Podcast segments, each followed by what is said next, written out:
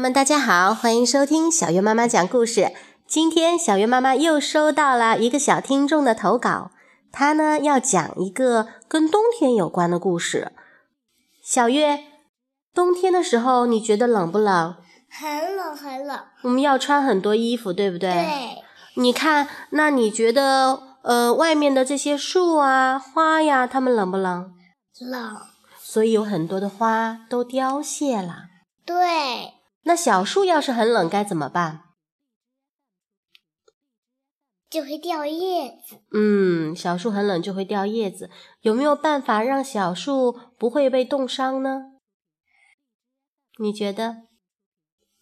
我们来听听今天的故事好吗？有一个小姐姐讲的，她就有一个好主意。她的故事里面会讲到怎么样保护小树，我们一起来听听吧。好。今天我给大家讲的故事的题目是：我给小树穿衣服。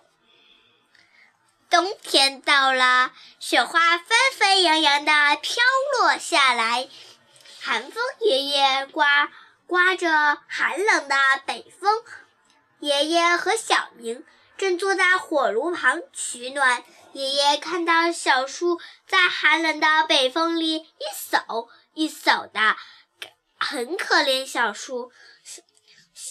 爷爷对小明说：“小明，我们要么也给小树去加几件衣服。”小明点点头，可是不一会儿又奇怪地问爷爷：“爷爷，小树是不是要穿我们的衣服呀？”爷爷笑眯眯地说：“傻孩子，小树才，小树穿不上我们的衣服。”小叔只能穿他自己的衣服呀。小明，小明皱着眉头，好像还是不明不明白。爷爷就神秘兮兮的带他来到了他的储藏室里面。小明看到爷爷的储藏室里面有许多稻草和许多麻绳，于是他就问爷爷：“这么多的稻草和麻绳有什么用呢？”爷爷。爷爷又慢慢的对他解释：“小明，这些啊，就是小树的衣服。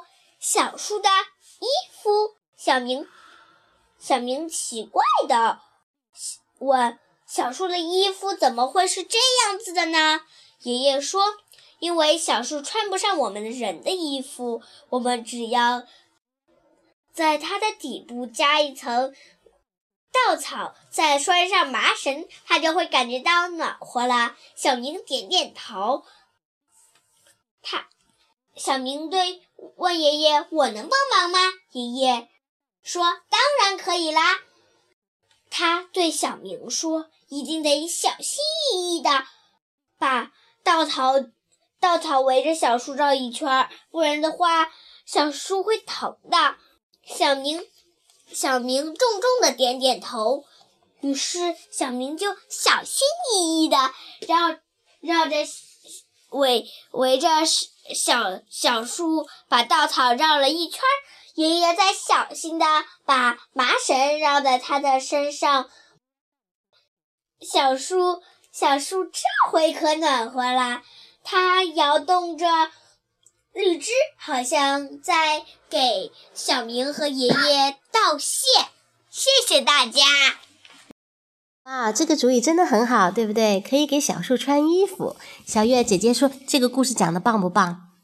棒。嗯，我们欢迎更多的小朋友给我们投稿，好不好？好。